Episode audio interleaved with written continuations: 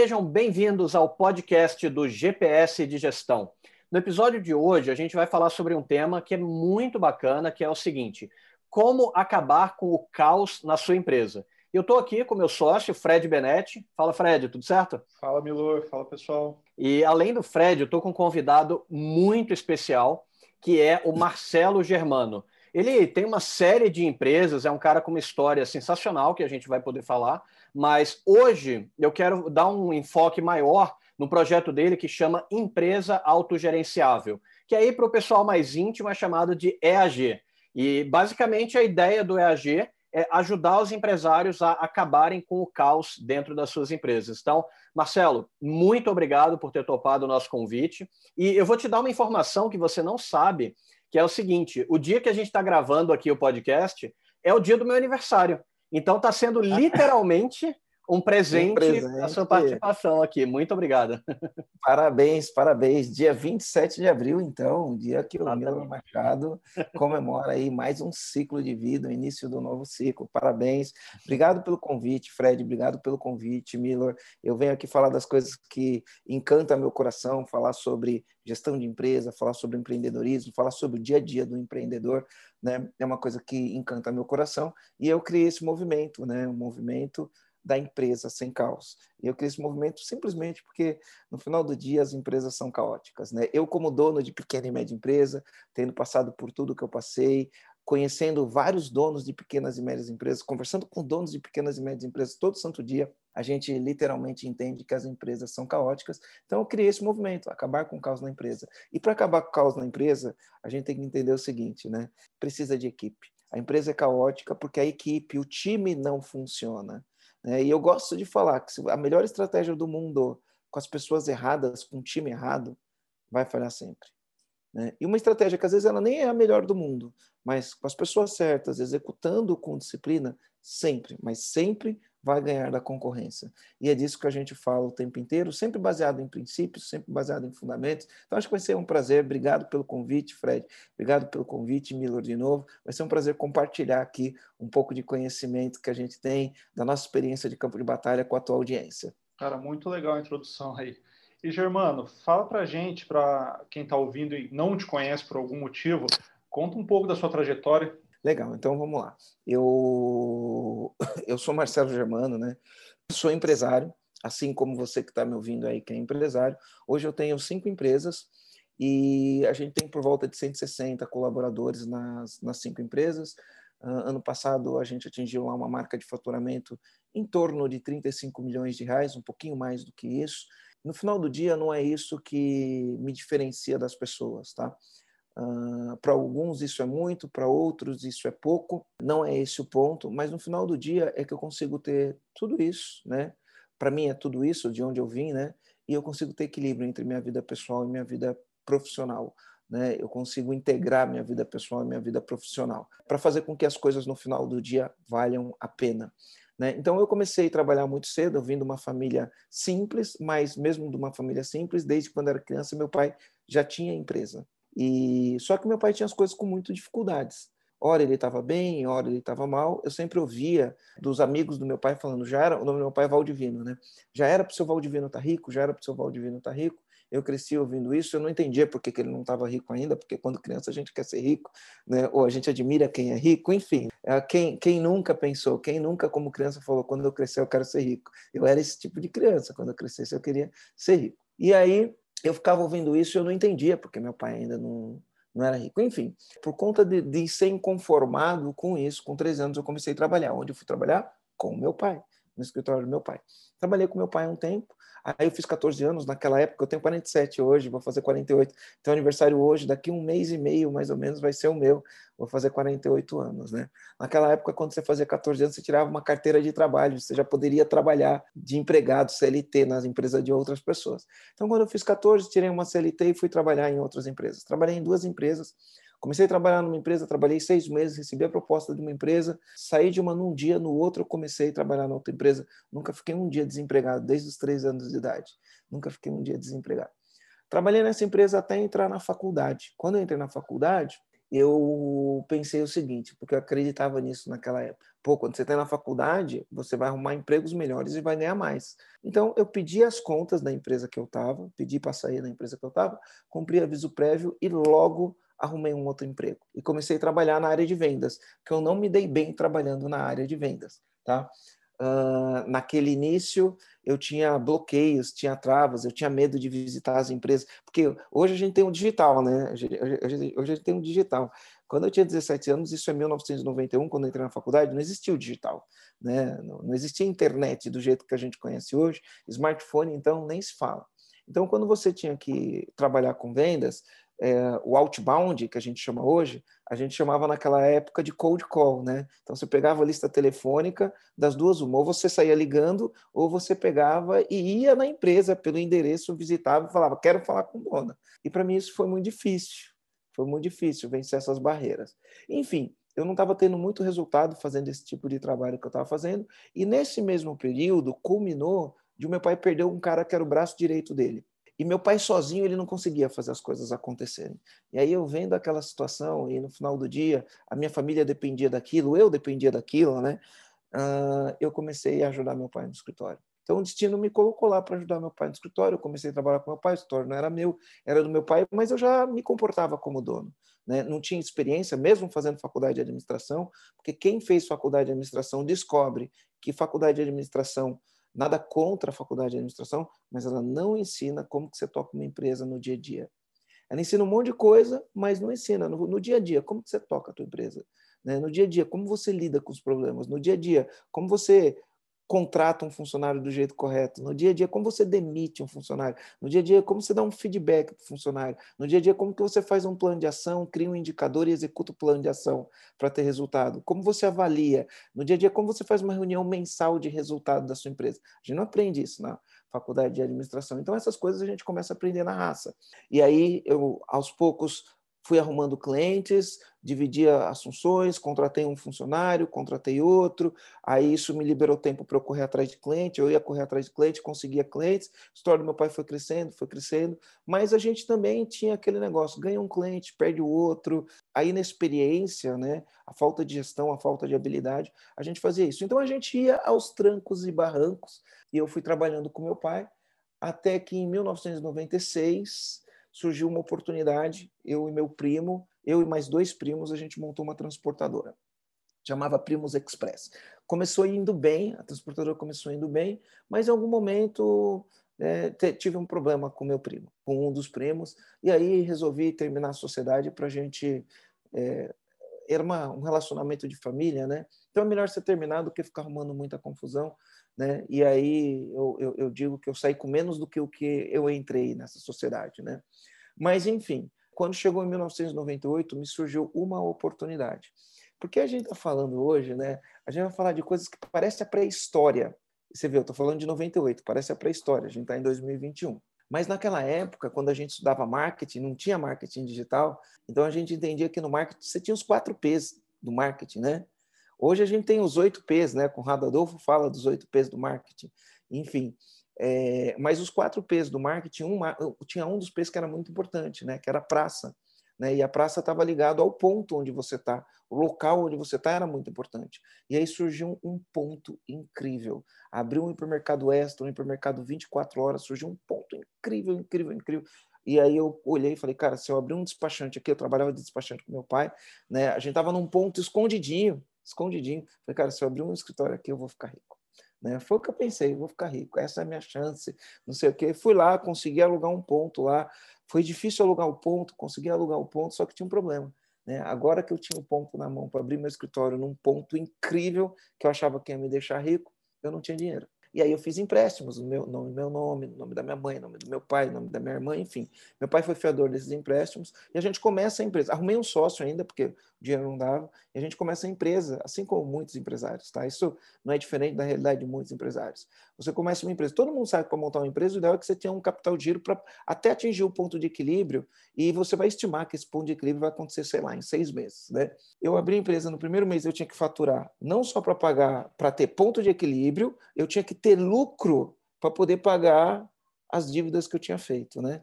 E aí adivinha o que acontece quando você abre uma empresa acreditando, isso é um pensamento mágico. Ah, vou abrir, vou ter lucro no primeiro mês e vou pagar todas as dívidas que eu fiz sem ter capital de giro, sem nada, né? Um pensamento mágico. Então acontece que isso não não aconteceu, não se tornou realidade.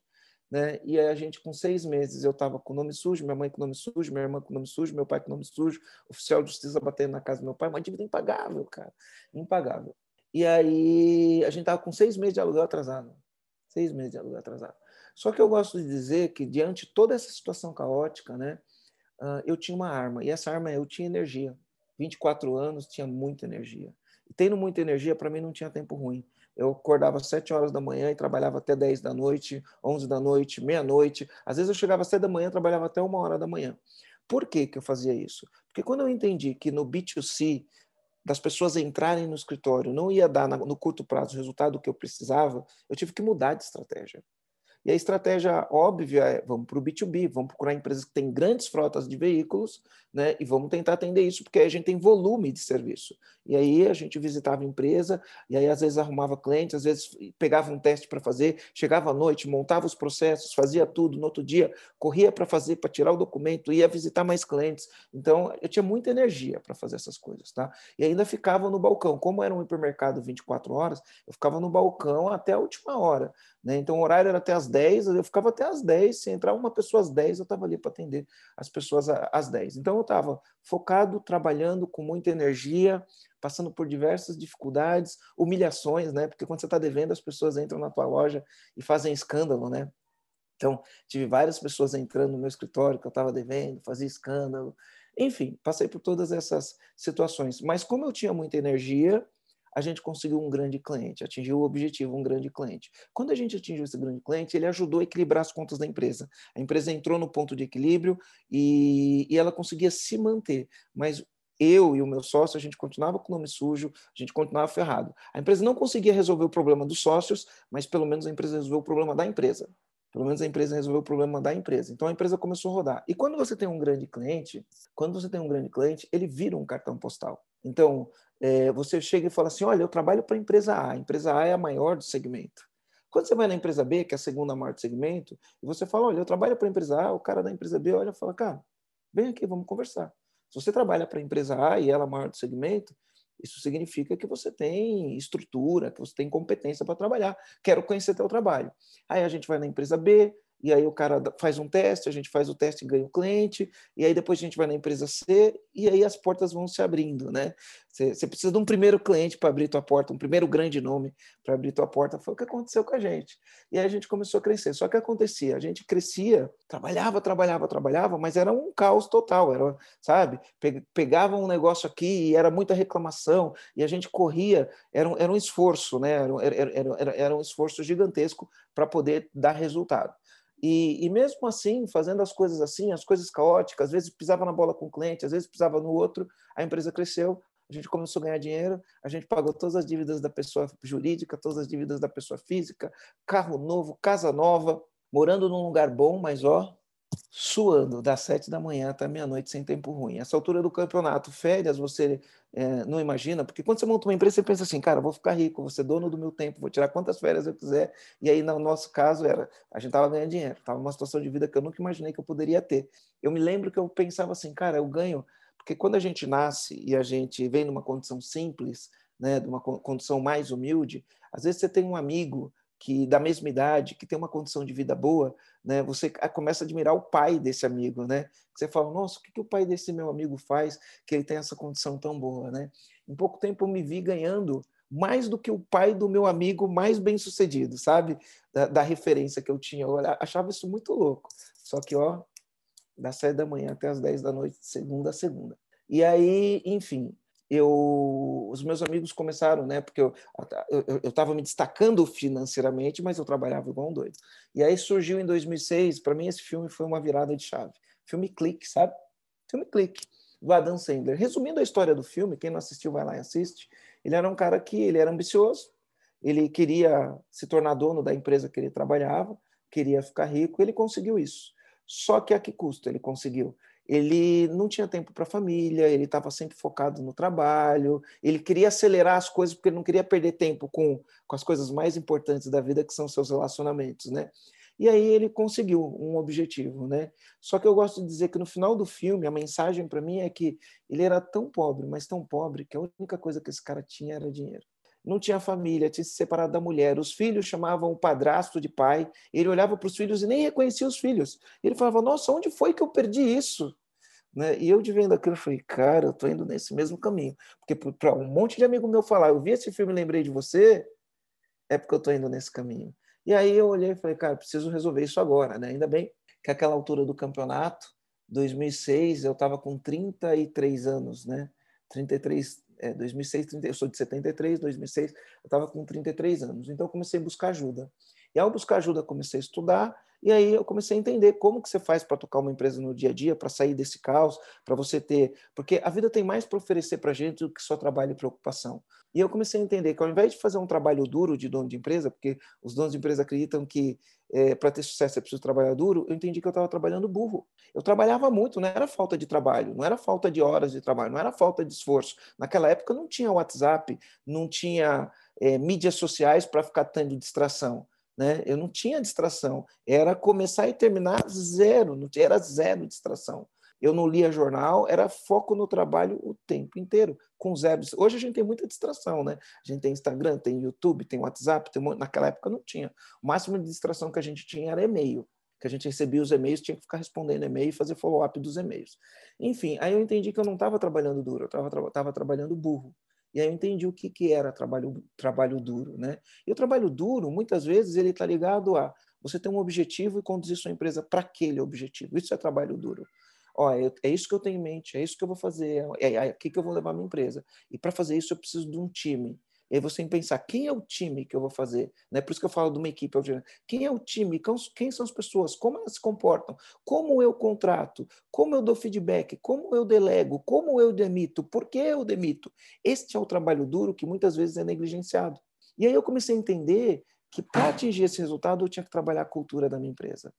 Porque o consultor falou assim para mim: a gente implementou ISO 9000, sistema de gestão da qualidade, criou processos, indicadores, a gente fez a lição de casa, mas eu continuava trabalhando num ritmo alucinante. Fui conversar com o consultor, falei para o consultor, cara, olha só, fiz tudo o que você me falou, apliquei tudo que você me falou e minha vida continua nesse ritmo alucinante, sabe? Chega no final do dia, as coisas não estão prontas, eu tenho que fazer, tenho que me envolver, tenho que ir lá colocar a mão. Ele pegou e falou, Marcelo, a cultura da sua empresa não funciona. E aí eu comecei a estudar a cultura, deixa eu ver que bicho é esse. Aí comecei, mergulhei fundo, comecei a entender sobre, tudo sobre cultura, fui buscar a ferramenta e comecei o trabalho. Montei um time, uma equipe de gestão, e a gente começou a trabalhar a cultura da empresa, trabalhar a cultura da empresa, e aí o jeito da empresa funcionar mudou. O que é cultura? É o jeito que a empresa funciona. Então, o jeito que a empresa funcionava é as pessoas não assumiam responsabilidade, as pessoas não entregavam no prazo, as pessoas traziam os problemas para eu resolver, né, era assim que funcionava a empresa. A gente atendia os clientes, a gente tinha umas coisas boas na nossa cultura, que a gente era muito competitivo, a gente queria dar um show de bola, mas as pessoas não assumiam a responsabilidade dos resultados. Quando a gente começou a mudar a cultura, as pessoas começaram a entender: opa, preciso assumir minha responsabilidade, opa, eu tenho que ter uma meta, tenho que ter um plano, tenho que executar o plano, e se der problema, eu preciso resolver e eu preciso levar soluções para o Marcelo, ao invés de levar problemas. A cultura da empresa mudou. E aí o jogo começou a mudar. Comecei ter mais vida, comecei a ter mais tempo, comecei a ter mais tempo, aí fui fazer outros cursos, fazer pós-graduação, MBA, enfim, fui fazer diversos cursos, porque o dono de empresa tem que estar sempre se atualizando, né? Tem que se atualizar sempre. Então eu estava me atualizando. E aí isso me possibilitou. Eu já conseguia tirar duas férias por ano, e aí isso me possibilitou realizar um sonho, que eu queria ir para os Estados Unidos, estudar lá, e eu fiquei seis meses estudando nos Estados Unidos. E o mais legal foi que, nesses seis meses que eu fiquei nos Estados Unidos, a minha empresa cresceu mais quando eu estava lá do que quando eu estava na empresa. E aí, quando eu voltei, eu tive a oportunidade, mudei para Florianópolis, abri outras empresas em Florianópolis, e depois de ter empresas funcionando, eu olhei e falei, cara, eu acho que eu consigo ensinar donos de pequenas e médias empresas que vivem na situação que eu vivia a sair da situação que eu vivia e viver uma situação diferente. E aí a gente começou com empresa autogerenciável, depois a gente, numa mudança de posicionamento, a gente começou a de, defender uma empresa sem caos, e aí a gente hoje ajuda donos de pequenas e médias empresas a acabar com o caos na empresa através de uma equipe autogerenciada. Pô, Marcelo, sensacional, e assim, a gente está no comecinho aqui ainda, mas eu já tenho uma certeza que a gente vai ter que te chamar para mais episódios, tá? Então, ah, legal, legal. Bora, bora, vamos fazer quantos forem necessários. Não, sensacional.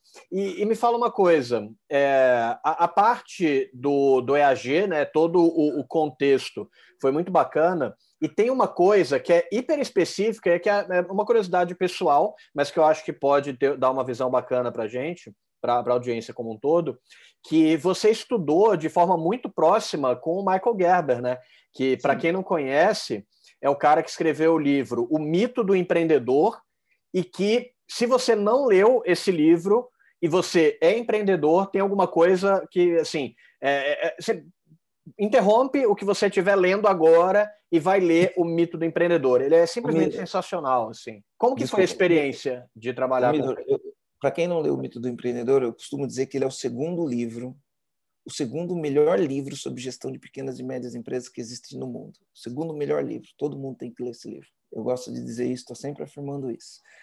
E aí, se você perguntar, e qual que é o melhor livro? Eu falo, esse eu não escrevi ainda, mas eu vou escrever. ah, sensacional. Então, é o melhor livro já escrito, por enquanto. Já né? escrito, isso, isso. Já escrito é o melhor livro, né? Então, você precisa ler, né? Pois é, e você interagiu com o cara, e, e, e, assim, além da experiência de ter interagido com ele, eu vi você já contando um pouco da história, você falou, cara, tem alguém que é bom nisso, que é o melhor do mundo, eu vou aprender direto com essa pessoa, né? Então a parte de encurtar o caminho, como que foi essa parte da sua trajetória? Quando eu mudei para Floripa, eu comecei a frequentar esse ambiente de startup, que em Florianópolis tem um ecossistema de startup muito bom. Eu comecei a frequentar esse ambiente. E aí eu via os investidores, quando iam palestrar nesses ambientes, eles falavam: a gente não investe em ideia, a gente investe no empreendedor que está por trás da ideia. E mais do que o empreendedor que está por trás da ideia, a gente investe no time por trás do empreendedor. Olha só, um investidor que vai colocar dinheiro numa empresa, ele vai investir na pessoa. Por isso que eu falo, a empresa é um reflexo do dono, né? Depois eu vou falar de princípios, de fundamentos, quais são os fundamentos de uma empresa sem causa. Mas o, o investidor falava, eu não invisto em ideias, eu invisto no empreendedor que está por trás da ideia. Eu quero saber se o empreendedor que está por trás da ideia tem capacidade de executar a ideia. Só que ele não consegue executar sozinho, ele precisa de um time. Então eu não olho só o empreendedor, eu olho o time que está por trás do empreendedor. Aí eu falei, cara, se eles, se eles não investem em ideia, investem em empreendedor, eu vou fazer uma pesquisa, vou entender quem é o empreendedor que executa, quem é o empreendedor que consegue montar um time por trás dele, que é um time que tem capacidade de execução. Porque eu, eu, eu, eu criticava essas coisas, mas não criticar no sentido de criticar no sentido de buscar respostas. E aí eu comecei a estudar. Deixa eu estudar então quem é o. Eu já tinha feito Empretec, em 1996, eu tinha feito Empretec, já tinha feito diversos cursos que falam sobre o empreendedor. Mas eu comecei uma busca, né? E aí eu li o livro. Li o livro, O Mito do Empreendedor. Quando eu li o, o livro, eu olhei e falei, cara, eu fiquei de 98 até 2010 para fazer tudo que eu fiz, foram 12 anos. 12 anos, né? Na verdade, eu li o livro em 2011, 2012, mudei para Floripa em 2012. Então foram 14 anos num trabalho para conseguir tudo que eu consegui. Quando eu li o livro, a minha sensação do livro é, cara, se eu tivesse lido o livro no primeiro dia, eu não teria sofrido tudo que eu sofri. A grande verdade, a grande verdade é que se eu tivesse lido o livro no primeiro dia, talvez eu não teria entendido ele. Talvez eu não estaria pronto para entender ele. Então, acredito que a gente, as coisas acontecem do jeito certo. Quando eu, come, quando eu li o livro, eu falei, cara, tudo que ele falou no livro aqui foi o processo que eu passei um processo de cultura, um processo de criar processos, de ter indicadores, de ter sistemas que funcionam. Foi todo o processo que eu passei. Foi como uma engenharia reversa. Eu fiquei fascinado. Fiquei fascinado. Aquela altura do campeonato, né, com uma boa condição financeira, meu inglês tinha evoluído bastante, porque eu fiquei sete meses nos Estados Unidos. Eu falo seis, mas na verdade eu fiquei seis meses, voltei para o Brasil, fui e fiquei mais um mês. Né? Então, juntando tudo, deu, deu sete meses. Meu inglês já tinha evoluído, eu falei, eu quero conhecer esse cara. Fui no site, busquei o site, mandei e-mail, entrei em contato, né? Falei, eu queria entender como que eu faço para fazer uma mentoria com o Michael Gerber. Acho o trabalho dele fantástico. E aí ele me fez uma, uma proposta e eu fui fiz uma mentoria com ele. E aí nessa mentoria ele me fez alguns desafios. E aí dos desafios que ele fez, né, surgiu o EAG. Né? Então, do desafio que ele fez, surgiu o EAG. Ele falou uma coisa interessante para mim. Ele falou assim, Marcelo, o sonho que move um empreendedor de verdade né, tem dois tipos de sonho, que é o sonho incremental, que é você querer ficar rico, comprar uma casa legal, um carro legal, uma casa na praia, né, uma, uma casa no campo, ter o segundo carro, enfim, né, esse é o sonho incremental. Eu falo, não tem nada de errado com esse sonho. Você precisa ter esse sonho, mas não é isso que vai criar um empreendedor de verdade. O que vai criar um empreendedor de verdade, os empreendedores que eu conheço, eles tinham eles tinham uma causa, eles entendiam o que estava faltando e corriam atrás disso. Então, o sonho do empreendedor de verdade é o que eu chamo de sonho intencional. Aí eu falei, tá, o que é um sonho intencional? Fala, cara, você tem que responder a pergunta, o que está faltando? E quando você entender o que está faltando, essa passa a ser sua missão de vida. Falei, legal, né? É propósito isso, uma questão de propósito. E ele falava, você tem que se perguntar o que está faltando, o que está faltando. E eu comecei a me perguntar o que está faltando, o que está faltando. Quero ser o empreendedor, né? Quero ser um empreendedor. O que está faltando? Né? Eu já era empresário, né? já era um empreendedor, vamos dizer, mas o que está faltando? O que está faltando? E aí, quando eu olhei em volta, eu falei, cara, olha só. Quando abri a minha empresa, eu pensei, vou ficar rico, vou ser dono do meu tempo, vou tirar quantas férias eu quiser, vou ter tempo para. Vou ser dono do meu tempo, então vou ter tempo para curtir a vida, para aproveitar as coisas, vou ganhar dinheiro, vou gerar um monte de emprego. E a grande verdade é que isso não se realizou né? Se realizou depois de muito esforço, depois de muito custo. Mas o que, eu comecei a olhar? A maioria das pessoas que montam empresa pensa exatamente isso. Vou montar uma empresa, vou ficar rico, vou ser dono do meu tempo, vou tirar quantas férias eu quiser, vou ter tempo para minha família, para os meus relacionamentos. E aí o que acontece quando ele monta a empresa? Ele não fica rico. Ele não é dono do tempo, ele vira escravo da empresa, ele não tira férias, trabalha 14, 16 horas por dia, nem sempre tem o resultado que gostaria de ter. E aí ele fica nesse trabalho, num trabalho burro, assim, com muito esforço, e aí você fala, cara, cara, você está trabalhando desse jeito, você não está tendo resultado. Né? Tua empresa cresceu, quanto mais ela cresce, mais você se afunda no trabalho, né? mais você vira workaholic. E eu te pergunto, por que, que você faz tudo isso? Se você perguntar para esse empresário por que, que ele faz tudo isso, nesse caos total, fala, faço isso por causa da minha família. E aí é um paradoxo. Cara, você faz isso pela sua família, mas você não tem tempo nenhum com sua família. Você fica 16 horas, 14 horas por dia no teu negócio, na tua empresa. Você não vê a tua família, não tem final de semana com a tua família, não, sabe? Eu, eu, eu, teve uma época, quando minha primeira filha nasceu, eu saía de manhã para trabalhar, 7 horas da manhã ela estava dormindo. Quando eu chegava em casa, 11 horas, 10 horas da noite, ela já estava dormindo. E eu não via minha filha. Né? Aí de madrugada ela acordava, eu tinha que pegar ela no colo para fazer ela dormir. Era esse o meu contato com minha filha no, nos primeiros meses de vida. Então, aí quando eu comecei a olhar, eu falei, é isso que está faltando, né? As pessoas estão fazendo um trabalho burro, e por fazer trabalho burro, eles estão se tornando escravos da empresa. Então, precisa alguém para mostrar para essas pessoas que, opa, existe vida inteligente na Terra, né? A vida tem mais para te oferecer do que só trabalho e preocupação, né? E aí eu comecei, né? Eu falei, então, eu vou, vou, vou, vou colocar tudo que eu coloquei em jogo na minha vida para ensinar os outros empresários. Só que fazer isso não é do dia para a noite. Então, exige estudo, exige, exige preparo. Fui fazer dois cursos nos Estados Unidos de empresas que faziam coisas iguais o, que eu estava fazendo. Aí fiz um teste para ver se funcionava. Eu tinha uma insegurança em saber se isso ia funcionar, porque funcionou para mim, mas será que ia funcionar para outras pessoas? Enfim, comecei essa jornada em 2015, um passinho de cada vez, foi foi indo de maneira lenta e hoje a gente já tem mais de 2.500 clientes, centenas de clientes com resultados, com depoimentos, pessoas que estavam no caos total e acabaram no caos. Então, eu consegui desenvolver uma metodologia baseada em seis, seis fundamentos, né? E todo dia eu produzo conteúdo. No meu podcast, a gente tem um podcast incrível também, podcast onde a gente produz conteúdo de maneira gratuita. Faço live no Instagram de segunda a sexta-feira. No meu Instagram tem conteúdo todo santo dia com o objetivo de ajudar os donos da empresa uh, a sair do caos. Germano, muito, muito da hora. E, cara, aí a dúvida, já que você falou do, do caos aí, queria te perguntar o seguinte: a pessoa, quem está ouvindo a gente que é empreendedor, né, se identificou pra caramba. Como que ele faz para saber se a empresa dele está no caos? Qual que é ali o primeiro passo, o primeiro sintoma ali que ele pode se ligar? Então, imagina o seguinte: vamos traçar uma linha no meio de um papel. De um lado, você vai colocar empresa sem caos, tá? traça uma linha no meio do papel, né? na vertical. Então, de um lado, do lado esquerdo, você vai colocar empresa sem caos. Do lado direito, você vai colocar empresa caótica. Então, vamos lá. Numa empresa sem caos, você tem uma equipe autogerenciável. O que, que é uma equipe autogerenciável? É uma equipe que você contratou da maneira certa, é uma equipe que tem meta, que tem indicadores, é uma equipe que sabe qual, cada pessoa da equipe sabe exatamente qual a sua função, sabe quais são os planos para atingir aquele resultado, sabe quais são as tarefas que precisam ser feitas, sabe quais são as competências técnicas e comportamentais que ele precisa para atingir aquele resultado.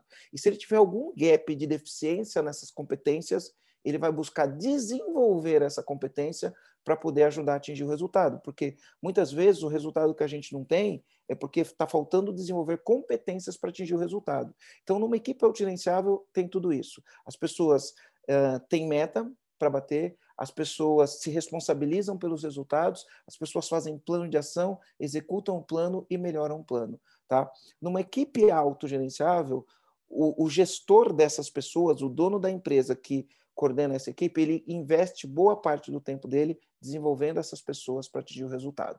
Uma empresa sem caos. Do outro lado, uma empresa caótica, a equipe é autonegligenciável eles não sabem o que é para fazer, não tem meta, não tem indicadores, não tem traçado especificamente o que cada um precisa fazer, não tem traçado quais as competências técnicas e comportamentais que cada um precisa desenvolver, não tem feedback se estão indo fazendo bem ou mal, ou seja, o dono da empresa não tem nem tempo para falar com a equipe, ele negligencia a equipe. Então, primeira coisa, sem caos, equipe autogerenciável, caótica, equipe autonegligenciável. De novo, embaixo do equipe autogerenciável no sem caos, você vai colocar a empresa tem gestão e indicadores. Tá? Então, a empresa tem gestão, faz gestão, utiliza metodologia de gestão. Pode ser gestão ágil, pode ser PDCA, pode ser o que for, mas ela tem gestão. E todo mundo sabe que sem indicadores você não faz gestão. Então, ela tem indicadores, gestão à vista. Né? A gestão está na parede, as metas, os objetivos, as prioridades. Né? Você está medindo o que está acontecendo. Numa empresa caótica, você não tem gestão, você tem o sopro de Deus, as coisas simplesmente acontecem, né? Vai pelo sopro de Deus que a gente brinca. Numa empresa sem caos, você tem uma cultura forte. As pessoas sabem quais são os comportamentos, os valores, qual é a missão, qual é a visão, onde essa empresa quer chegar.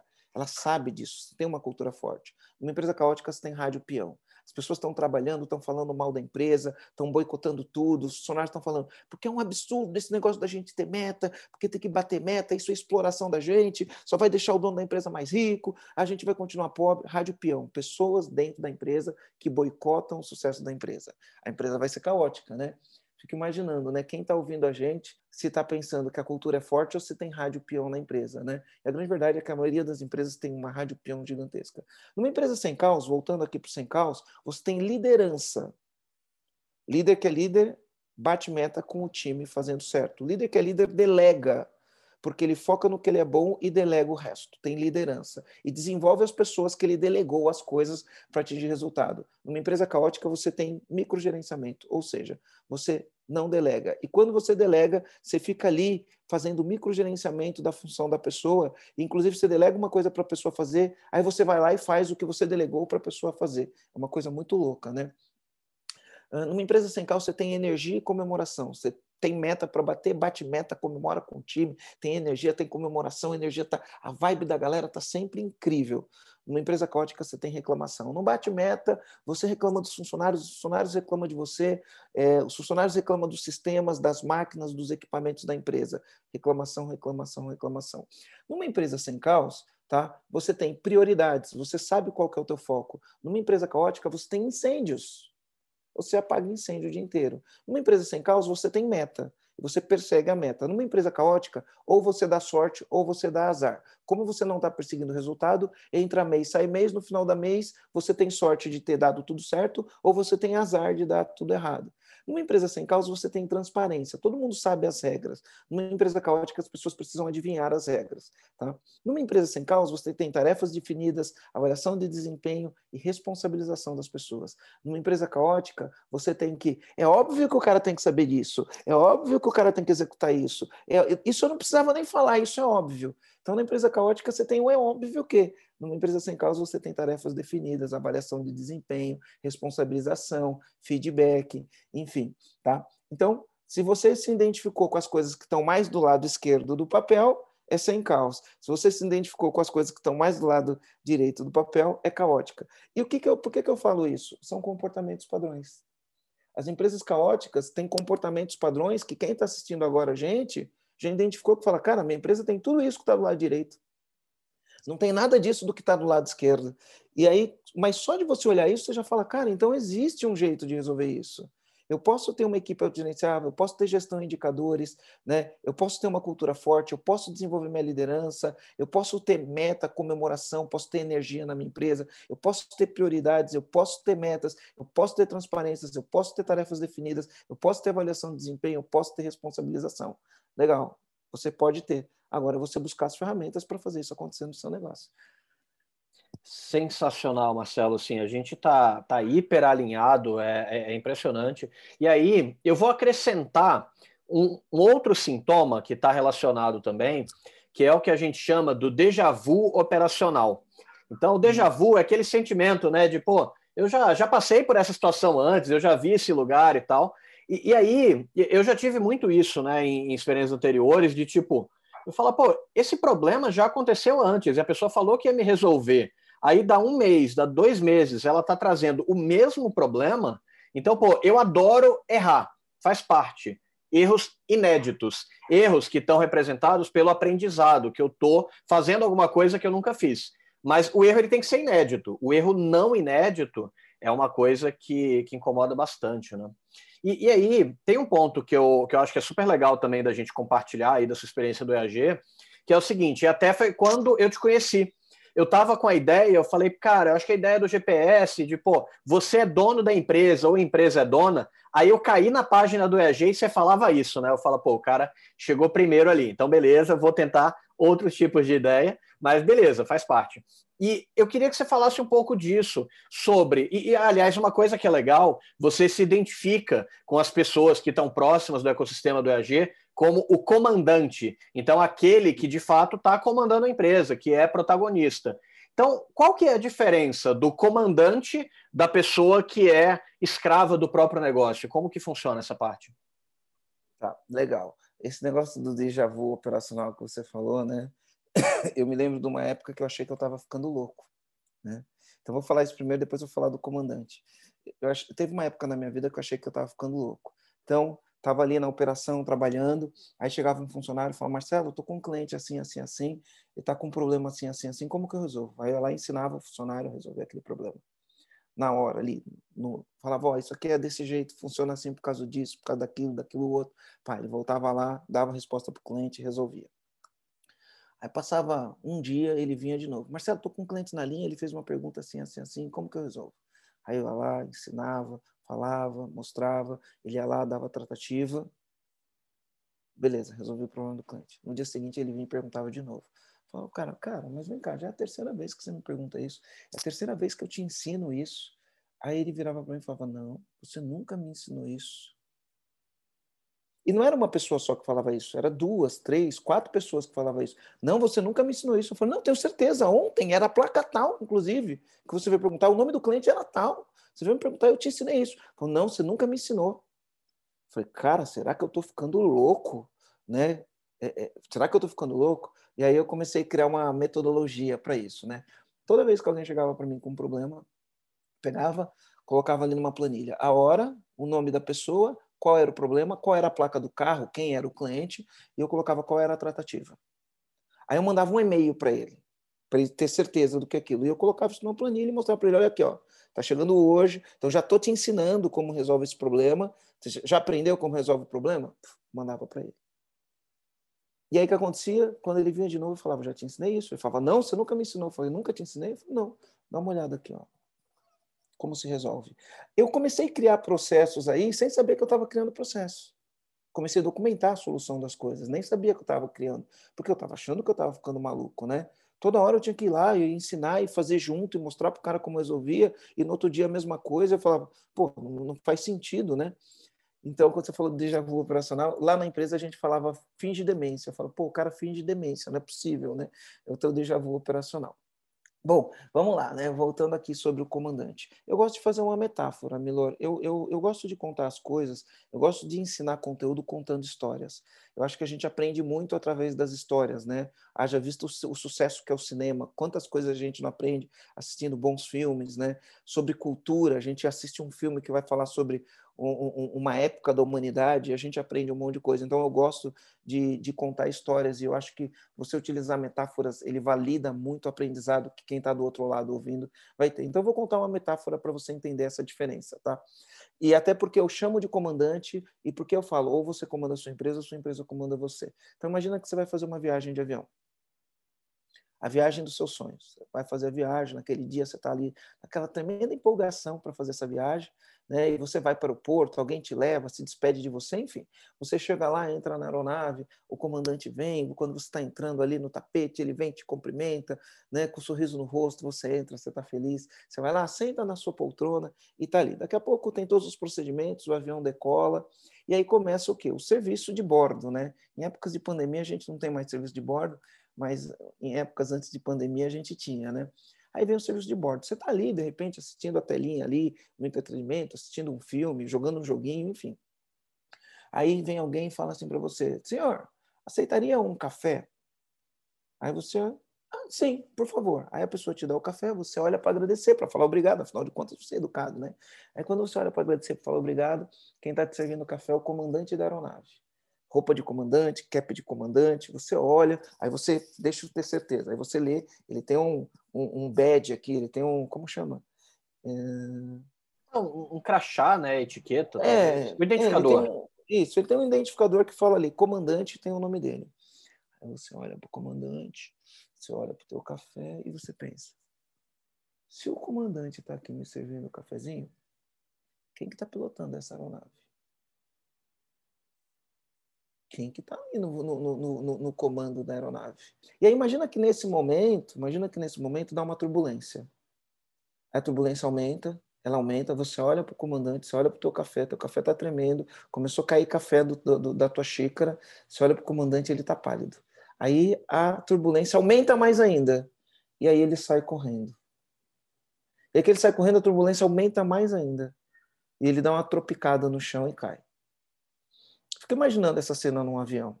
Tá? E por que, que eu gosto de contar essa, essa, essa metáfora? Porque ou você está comandando a tua aeronave para levar ela para o destino, qual que é o trabalho do comandante?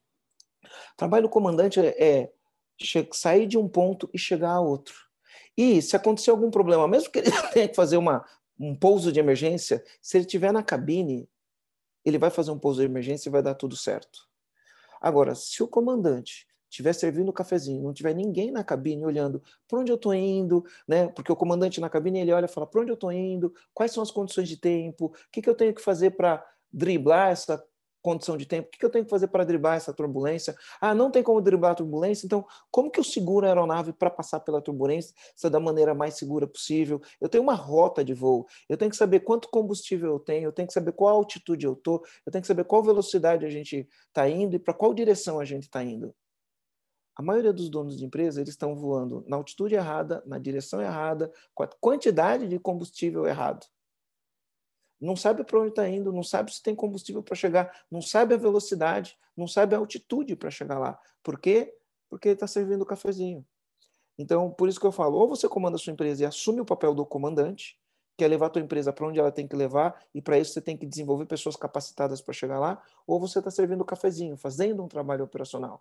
E se você estiver fazendo um trabalho operacional, quando vi, você está negligenciando a velocidade, você está negligenciando a altitude, você está negligenciando é, a quantidade de combustível que você tem, você está negligenciando a capacidade da tua empresa de fazer um voo na, nessa distância, você está negligenciando isso. Por quê? Porque você não tem tempo para olhar isso, porque você está servindo o cafezinho. E aí eu gosto muito dessa metáfora. Ou você é comandante, está comandando, ou você está servindo o cafezinho. Se você está servindo o cafezinho, você é comandado. Se vir uma turbulência, teu avião cai, você morre. Não, e, né? e, essa metáfora ela é sensacional e eu tenho até um, um complemento em cima dela, que é o seguinte: provavelmente você não está servindo bem o cafezinho, porque você está preocupado, tem um monte de coisa ali. Então, mesmo o cafezinho que você está fazendo, você não está fazendo direito. Porque tem muito empresário que fala: ah, eu não posso delegar porque isso daqui só eu consigo fazer. Mas quando você faz uma coisa, você está preocupado com o futuro da empresa, com fluxo de caixa, com contratação, com um monte de coisa, provavelmente você não faz aquilo tão bem como você acha que fazia, né? Então acaba não fazendo nada direito. Que aí só um comentário também, injustamente o pessoal sempre fala do pato, né? Que ah, o pato é aquele bicho que nada, voa, não faz nada direito. Mas assim, eu gosto muito de pato. Então, aqui no, no podcast do GPS a gente fala muito de bicho. O pato é um ótimo pato, deixa ele quieto. Mas enfim, a moral da história é que quando o empreendedor ele tenta fazer muita coisa, ele acaba não cumprindo o papel dele, né? Deixando o pato de lado aí, que o pato ele, ele merece o lugar dele. Eu gosto muito do pato. É, o, o que acaba acontecendo? É um processo de aprendizado. Então, quando você monta uma empresa, você tem um tipo de atividade que ela é mais operacional. Eu gosto de falar que as empresas têm problemas normais, problemas anormais e problemas patológicos. O que, que são problemas normais? Determinada fase da empresa, ela ter aquele tipo de problema é normal. Só que dependendo da fase da empresa, aquele problema deixa de ser normal. E dependendo da fase da empresa, ele é patológico. O problema patológico faz com que a pessoa morra. Se tiver um problema patológico no cuidado, você vai morrer, né? Ou vai ter problemas muito sérios. Para é, esclarecer isso com uma metáfora, é normal uma criança de dois anos usar fralda, fazer xixi e cocô nas calças.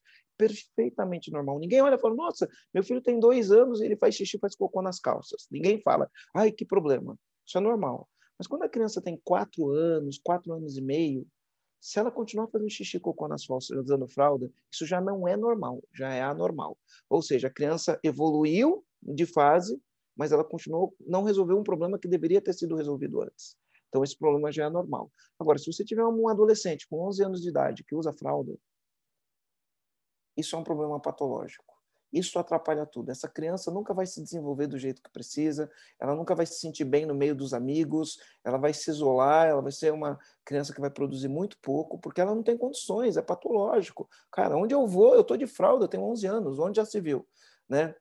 É a mesma coisa numa empresa. É normal você ter um problema no começo, quando você começa a empresa, de contratar as pessoas de qualquer jeito. É normal você não ter processo. É normal você não, não entender de fluxo de caixa. É normal. Aí a tua empresa começa a crescer, crescer, crescer, você vai passar por outra fase. Então, na infância, é normal a empresa ser o show de um homem só. As três fases da, da, da, da empresa: infância, adolescência e maturidade. Tá? Maturidade é quando você tem uma equipe autogerenciável. Maturidade é quando você tem uma empresa sem caos e isso dá possibilidade de fazer sua empresa crescer. Tá? Aí na infância, é normal você ser centralizador, é normal todos os clientes quererem falar só com você, é normal todos os fornecedores quererem falar só com você, é normal todo mundo procurar você, isso é normal na infância, quando você está começando. É normal você ser centralizador e tua empresa ser o show de um homem só. Só que conforme a tua empresa cresce e você evolui, isso deixa de ser normal. Você precisa delegar, você precisa ter processos, você precisa ter indicadores, tá? E se você não resolver esse problema na infância, quando você tem um problema, você vai resolvendo. Se você não resolver esse problema na infância, você vai resolver quando? Aí na adolescência, na adolescência você tem outros tipos de problema. Quando que o cara passa da infância para a adolescência? Quando ele entende que ele tem que delegar, que ele tem que descentralizar, que não pode ficar tudo em cima dele, que as decisões não podem mais ser todas tomadas por ele, ele, ele começa a sair da infância e vai para a adolescência.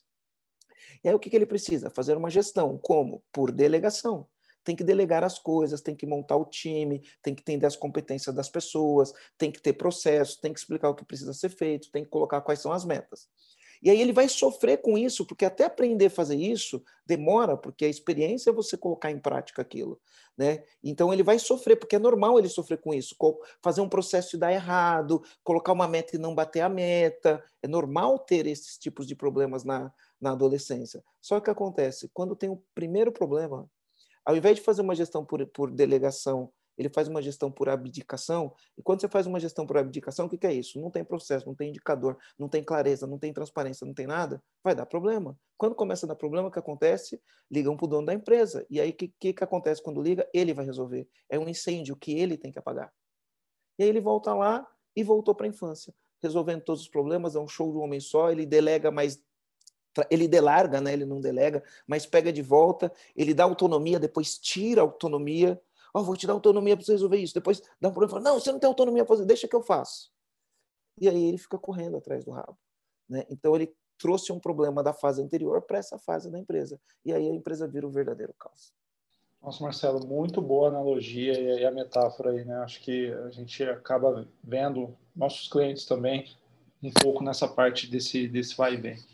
E, cara, o que eu queria te perguntar agora é o seguinte: você já falou um pouquinho antes que tem é, centenas, até talvez milhares de cases aí de empresas que, que o dono estava servindo cafezinho e depois que fizeram a transformação com você, né, mudaram.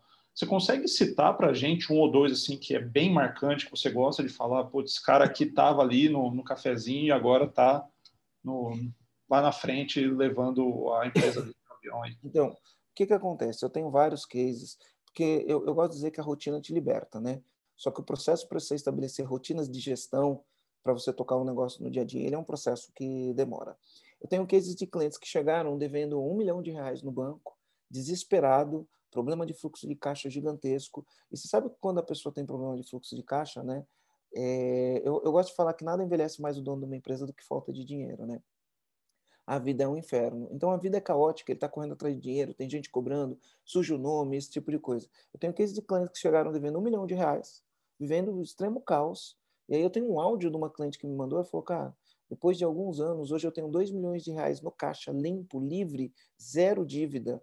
Hoje eu consigo fazer minhas reuniões semanais, eu consigo ter rotina com meu time, eu faço avaliação de desempenho. Então, o Luciano da Eletroforte é um desses cases nosso, né?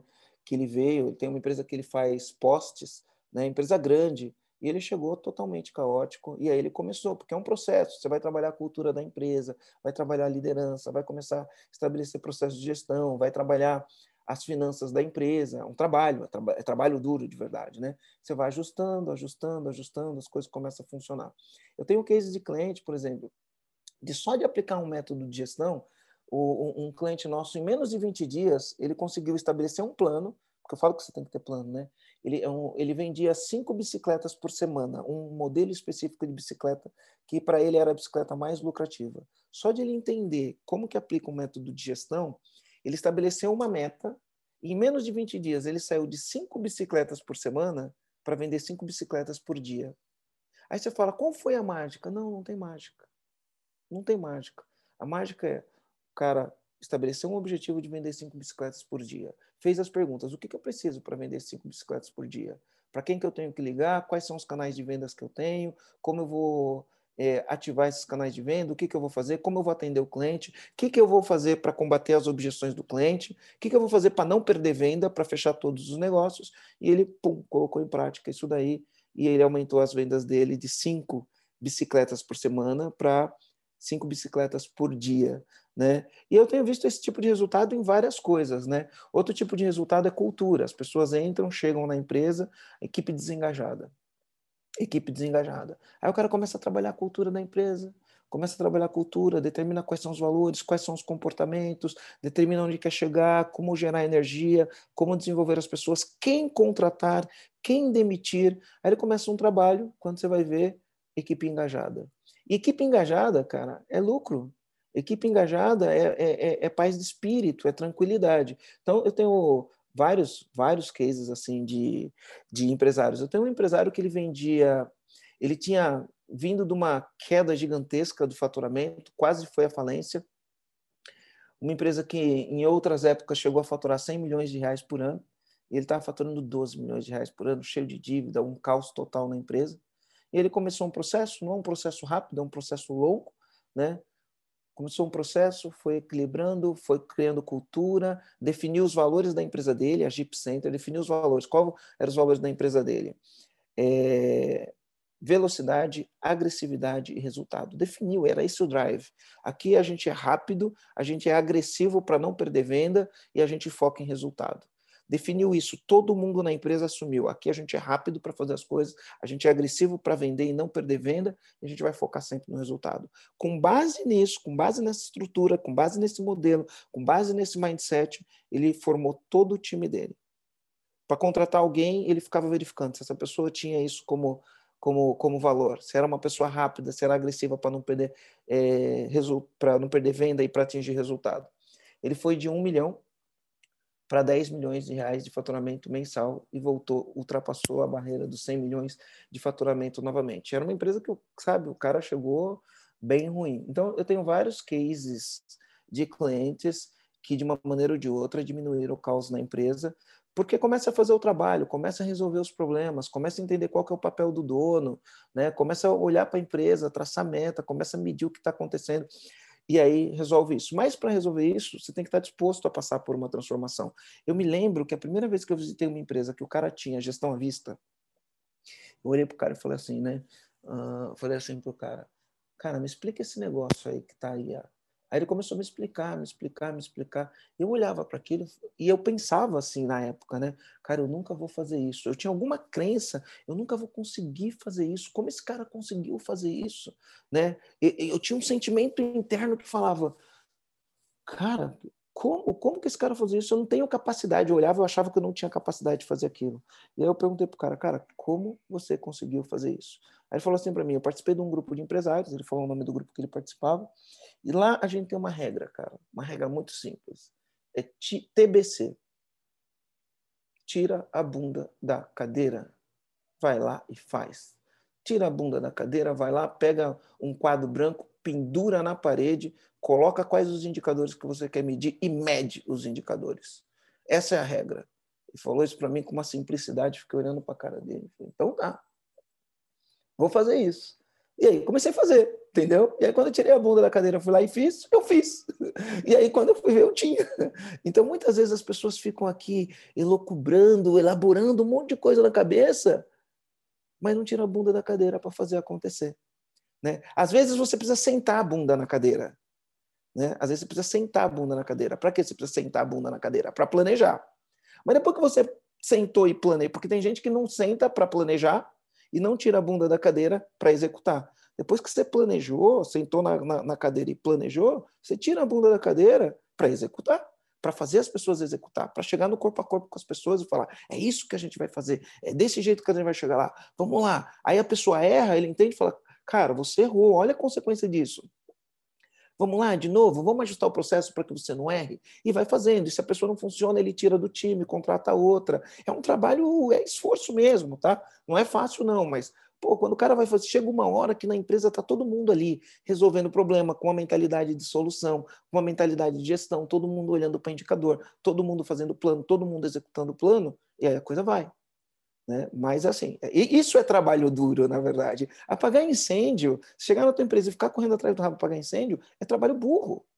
Trabalho duro é você fazer isso que eu estou falando aqui agora, olhar, vamos colocar na parede, vamos colocar indicador, vamos contratar as pessoas do jeito certo. Na hora de fazer entrevista, porque na hora de você fazer entrevista para contratar uma pessoa, é a hora de você fazer as perguntas mais cabulosas. Aí o dono de empresa ele fica com vergonha de fazer uma pergunta cabulosa. Aí ele não fez a pergunta cabulosa, não soube o que precisava saber. Quando a pessoa começa a trabalhar, dá problema. Então, na hora de fazer a entrevista, você tem que ir lá, fazer as perguntas cabulosas, entender o que aconteceu, né? Enfim, é trabalho, cara. Isso é trabalho duro, mas vale muito a pena, porque depois que o cara desenvolveu a musculatura, depois que ele colocou para jogo, depois que ele aprendeu, não tem passe de mágica, mas depois que ele aprendeu, a empresa começa a ter resultado e a vida dele melhora. Ele começa a ter. E eu, e eu sempre falo, a rotina te liberta, cara. Você tem rotina, você avalia resultado, você faz reunião mensal, faz reunião semanal, conversa com o time, faz um corpo, desenvolve pessoas, coloca outros líderes, dá autonomia, delega, cobra. Quando tem um erro, você não pune as pessoas, você olha e fala, vamos resolver o problema, resolve o problema e a vida segue. Então, é, é esse o trabalho do empreendedor, sabe? Esse é o trabalho. E é isso que me apaixona, cara. Eu sou apaixonado por isso. Né? Não, sensacional. E, e, aí, Marcelo, uma coisa que eu, eu queria ver a sua visão, que é, o seguinte: tem muita gente que fala, pô, muito legal, me interessei por esse negócio de gestão, de rotina, de olhar a meta, mas hoje eu estou na correria. Eu digo que o, o grande inimigo do empreendedor, né? Eu até boto como aquela nuvem ali que fica chovendo pepino o dia inteiro. Aí ele fala: daqui a pouco a poeira vai baixar, aí eu olho para a gestão. Só que o que a pessoa acaba não vendo é que ela não tem tempo porque ela não tem gestão e o pior, ela quer que a empresa cresça. E se a empresa crescer, ela vai ter menos tempo ainda. Então a pessoa não percebe que ela está um pouco ali na, na areia movediça, né? Como que você fala assim com o comandante que usa essa desculpa de que ah, eu não tenho tempo, deixa esperar a poeira baixar. A poeira, de fato, vai baixar ou não? O cara tem que ir mesmo com a poeira, com, com o caos instalado, para poder resolver esse problema. É, eu acho que quando o cara fala, deixa a poeira baixar, quando eu estiver mais tranquilo, isso é um pensamento mágico. Ele é um pensamento mágico. Né? Vou, vou, vou fazer outra metáfora, beleza? Do pensamento mágico. Pensamento mágico. Você tem filhos, Milor? Não, ainda não. Tem filhos, Fred? Tenho, tenho dois. Tenho uma menina e um moleque. Qual, qual a idade deles? O moleque tá com oito, a menina tá com seis. Ah, que legal, que legal. Parabéns, parabéns. Como é o nome do menino? Como é o nome da menina? O, o menino é o Ian e a menina é Yasmin. A Yasmin. Yaya. Yaya. É Ian e Yaya. Ian e Yaya. Ian e Yaya. Então, o que, que acontece? Você provavelmente, teu filho já teve febre alguma vez na vida, teu filho ou tua filha, né? Sim. Quando minha filha nasceu, acho que deu uma semana, um pouco menos de uma semana, eu fui para casa, ela teve febre. Pai de primeira viagem, corri para corri hospital. Chegando no hospital, aí o médico pediatra vai lá, ele faz alguns exames, olha algumas coisas, e aí ele pega e fala: hum, é uma virose. Você nem sabe o que é virose, né? Você fala, o que, que é isso? O que, que é virose, né? Fala, não, é uma virose. Aí você fica com vergonha de falar para o médico, eu não sei o que é virose, me explica, né? Fala, tá, é uma virose. Você se finge de inteligência, fala, e aí, o que, que a gente faz? Ele fala assim, ó, dá de pirona, dá de pirona, novalgina, durante três dias, de seis em seis horas. Se a febre não, não passar, você volta aqui para a gente conversar. Aí o que, que eu fiz? Fui para casa, dei de pirona durante três dias, dei de pirona durante três dias, e aí a febre baixou. Beleza, não voltei mais no médico, resolveu o problema. Deu uns quatro meses, cinco meses, ela teve febre novo, corri para o médico, a mesma coisa, uma virose. Leva para casa, dá de pirona. A febre, se a febre não baixar, você volta aqui. Tá? E se a febre baixar, está resolvido o problema. O que eu aprendi com isso? O que eu aprendi com as febres da minha filha? Eu aprendi que o médico faz assim, ó. Quando você tem um problema, ele está lidando. A febre, na verdade, não é o problema. A febre é o sintoma. A febre é o sintoma. Então, o que, que o médico faz? Ele cuida do sintoma. Né? Então, ele dá um, uma dipirona, que ele é um antitérmico. Qual que é o sintoma? A febre, quando você tem febre, o que, isso significa? Significa que você está com alguma infecção. E o teu organismo está combatendo a infecção. O teu organismo, para te avisar que está combatendo a infecção, ele te aumenta a tua temperatura. Aí você tem febre. Junto com o aumento da temperatura, você tem um mal-estar. Aí o que, que o médico faz? Ele lida com o sintoma. Ele não sabe qual. Quando ele fala tem uma virose, ele está querendo dizer para você: eu não sei qual a infecção que o seu filho tem, mas o organismo tem um mecanismo de defesa. Então vamos cuidar da febre, para a febre baixar. Daqui três dias, se o organismo não vencer o problema, aí a gente faz um diagnóstico mais sofisticado para resolver o problema. Mas, via de regra, na maioria das vezes, o organismo vence essa infecção porque ele tem um mecanismo de defesa. Então a gente só controla a febre, beleza? Agora imagina que você é pai de uma criança, você leva o teu filho, ele, o médico fala, ó, três dias dá um antibiótico, pro, pro teu, dá um dipirona para teu filho. Se não baixar a febre, você volta aqui. Aí você volta lá e aí o médico fala, ó, agora você em vez de dar dipirona, dá Tilenol, três dias. Se a febre não baixar daqui três dias, volta aqui. Aí você volta lá, ele fala, agora dá Livium para o seu filho, três dias e você não baixa. E você fica o, do primeiro dia do ano até o último dia do ano só dando noval, só dando novalgina antitérmico para o seu filho, e você não olha e fala, mas afinal de contas, qual é o problema? E você não para para fazer um diagnóstico, às vezes tem que tomar um antibiótico, fazer uma cirurgia, enfim, você tem que fazer o tratamento correto. Que pai, em sã consciência, deixaria a filha, ter, a filha ou o filho ter febre durante 30 dias num mês só dando de pirona. Você faria isso com seus filhos? Não, imagino. Imagina, né? A, aqui em casa, a minha mulher já roda a baiana, cara. Tipo, na, levou a primeira vez, colocou lá, dá de pirona, a segunda vez já vai direto para o pediatra, já, já vai atrás de exame e tal para resolver, porque não, não é normal. Não é normal. É a mesma coisa um empresário. Ele está pagando incêndio, a vida dele está um inferno, não tem dinheiro para pagar as contas, tem cliente reclamando. O que, que é isso? Febre. Este não é um problema. O cliente reclamar não é um problema, é um sintoma. Sintoma do quê? De processos que não funcionam, de pessoas que não executam. É sintoma de alguma coisa que precisa ser resolvido. É sintoma de não ter processo, é sintoma de não ter gestão. É um sintoma. Então, o que, que você tem? Febre. Aí o que, que você faz? Apagou um incêndio. Apagar um incêndio é tomar de pirona. Beleza. Se esse incêndio nunca mais voltar, você não tem por que se preocupar com isso. Mas no outro dia tem outro incêndio e você apaga o mesmo incêndio. No outro dia tem outro incêndio você apaga o mesmo, o mesmo. E no outro dia você apaga o mesmo. Eu falo, que empresário em sã consciência ia ficar tomando de pirona para a empresa dele durante um, dois, três, quatro, cinco anos. E aí, quando você fala, cara, você precisa resolver isso, ele fala: não, quando a minha febre passar, eu vou fazer gestão. Enquanto você não fizer a gestão, enquanto você não combater o câncer, você vai ter febre, amigo. O câncer não vai olhar e falar: ah, fiquei com dó desse cara, ele já sofreu demais, vou embora.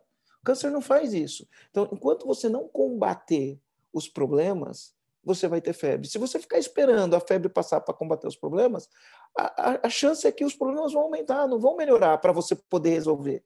Eles vão piorar. Então, para você resolver, você tem que.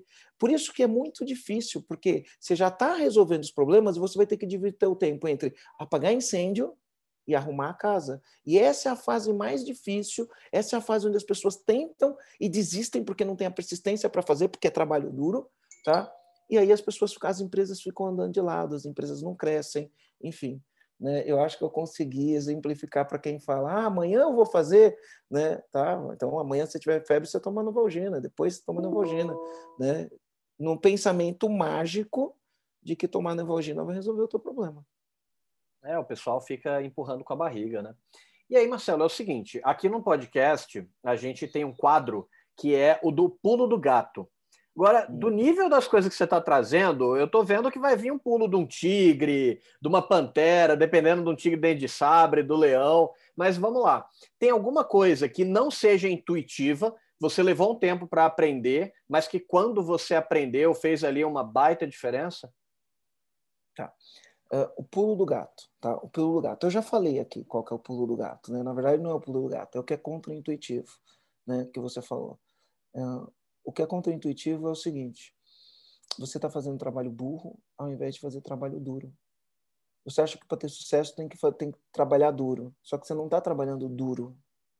Você está trabalhando burro está apagando incêndio e não está resolvendo o problema. Quando você começar a trabalhar duro para entender quais são os problemas, para criar uma cultura, para desenvolver as pessoas, para criar processos, para criar indicadores, aí sim você vai estar tá fazendo o trabalho duro de verdade. Então, pulo do gato, cara, você entender que o que você está fazendo hoje não é trabalho duro, é trabalho burro. Quando você começa a entender isso e você assume o compromisso de resolver o problema, as coisas vão mudar as coisas vão mudar. Então, esse seria o pulo do gato. Não faça trabalho burro, faça trabalho duro.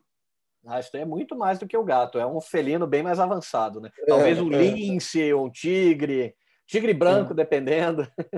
É, e, e, é legal a gente falar para o empreendedor que está ouvindo isso, que isso não é passe de mágica, tá?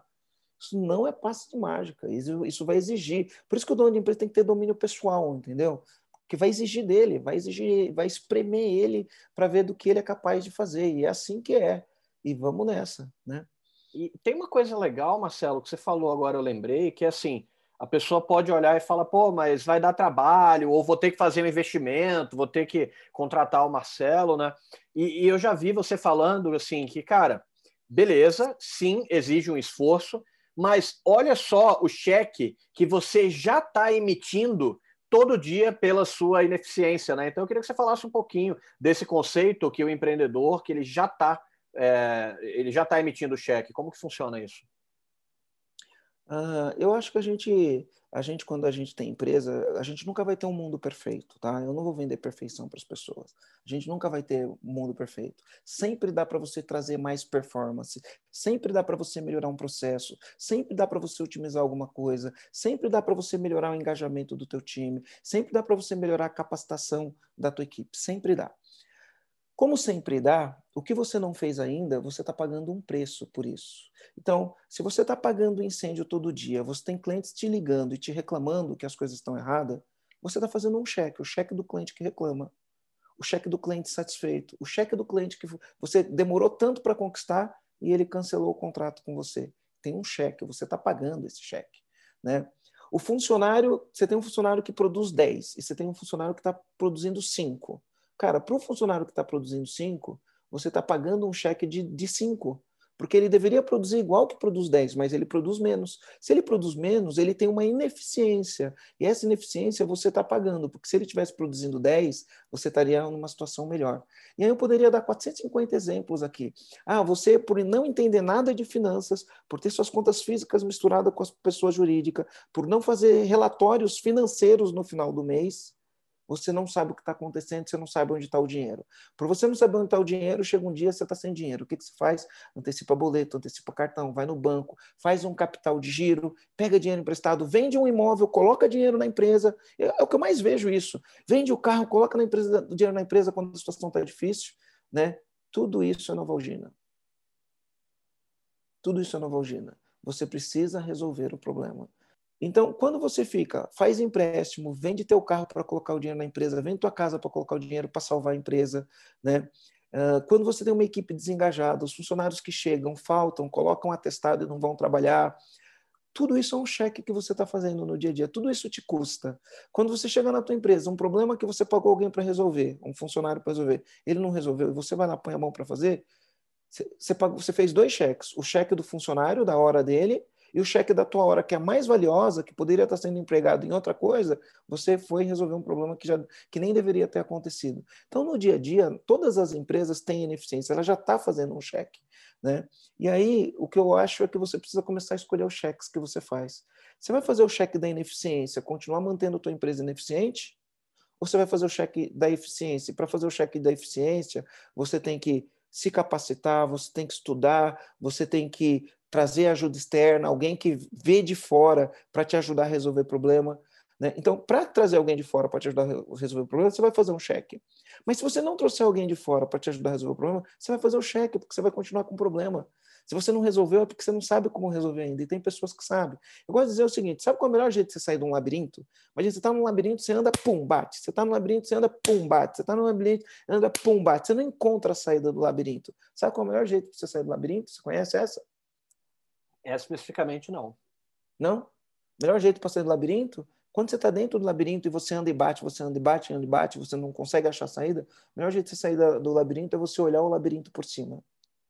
Por cima você vai ver onde estão as rotas, você vê onde está a saída e aí você sai do labirinto. Melhor jeito. Agora, se você está dentro do labirinto, como você vai conseguir fazer isso?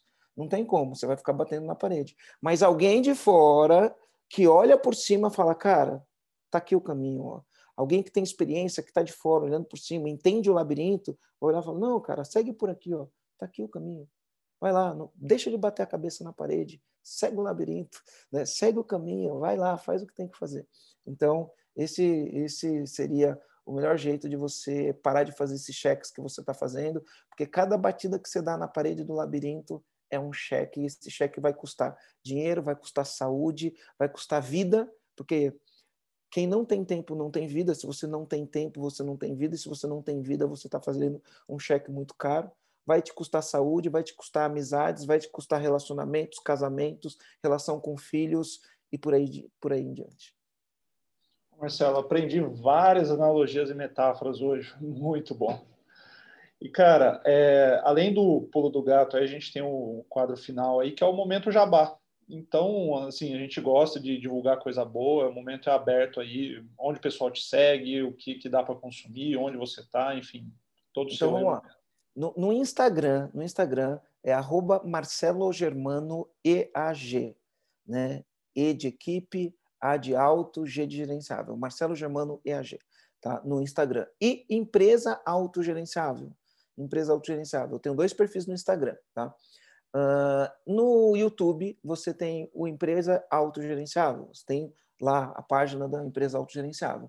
Nos podcasts, em qualquer plataforma de podcast, a gente tem o podcast Empresa Autogerenciável. Conteúdo gratuito todo santo dia no Instagram, todo santo dia. Toda semana sai conteúdo novo no, no, no, no em qualquer plataforma de podcast, todo dia sai conteúdo novo, inclusive no YouTube, o podcast está no YouTube também. Três vezes por semana sai conteúdo novo no YouTube, né? conteúdo produzido pela minha equipe, é, sobre como funciona a empresa, esse tipo de coisa. Então, todo santo dia você tem conteúdo gratuito, conteúdo de alto valor que vai ajudar. Igual a gente está aqui nesse podcast com conteúdo gratuito, né? abrindo a mente do colaborador, a gente tem vários conteúdos gratuitos. Nosso podcast já está com mais de 83 episódios. Né? E né, para as pessoas que querem dar um passo além, nós temos um treinamento. A gente tem um treinamento, a gente tem mentoria, a gente tem consultoria, a gente tem é, coaching e, e, a gente ajuda quem está no meio do labirinto e precisa de alguém que olha por cima. Esse é o nosso trabalho, tá? Então, a gente tem muito resultado, você vai ter muito resultado acompanhando as coisas gratuitas, mas para quem quer dar um passo a mais, né, vem com a gente, fa faça os nossos treinamentos, a gente está aqui para ajudar vocês. Sensacional, Marcelo. Pô, você foi aí o conteúdo maravilhoso, foi de fato um presente aí do, do meu aniversário. De aniversário, presente de aniversário. Bacana demais. E, bom, para o pessoal que, que segue a gente, pô, se quiser, ah, pô, achou bacana o conteúdo, tira um print do celular que está ouvindo o podcast, marca a gente ali no, no Instagram e vai ser bacana demais a gente ter essa interação e espero que o pessoal tenha gostado tanto quanto eu, que assim, eu já lido com gestão há muitos e muitos anos, mas aprendi demais e eu já tenho um monte de gente na cabeça que eu quero enviar. Então, se você conhece também um comandante que está apanhando um pouco, que está no meio do caos aí, já encaminha, já divulga o trabalho do Marcelo, que o cara é bom demais. Então, Marcelo, só te agradecer. Muito, muito, muito obrigado. Legal, eu que agradeço, meu Fred, obrigado. Tá? E pode contar comigo, vamos fazer outro podcast em outra hora. A gente falou de um tema muito abrangente, de repente a gente faz um podcast para pegar um teminha ali específico e a gente explora ele né, mais a fundo. Né? Mas eu imagino que o comandante que nunca ouviu falar de mim, ou que nunca teve contato com esse conteúdo, deve estar com a cabeça explodindo nessa hora. E eu vou falar assim para você: nessa hora que tua cabeça está explodindo, calma, vamos por partes, uma coisa de cada vez. Né? Um caminho de mil milhas ele começa com o primeiro passo. Dá um primeiro passo, né? Ouve esse podcast, faz suas anotações, qual foi tua sacada, né? Faz um plano para isso e começa. Dá o primeiro passo, um passo por vez, a gente vai chegar lá. Germano, show de bola episódio, foi um dos mais legais que a gente gravou. Eu acho que o pessoal que está ouvindo ali é, vai ter os insights, vai ter as sacadas e a gente torce para que é, menos, é, menos comandante se, se, servindo cafezinho, né? Maravilha. Valeu, é isso pessoal. Aí, é isso aí. Valeu, pessoal. Um abraço. Até.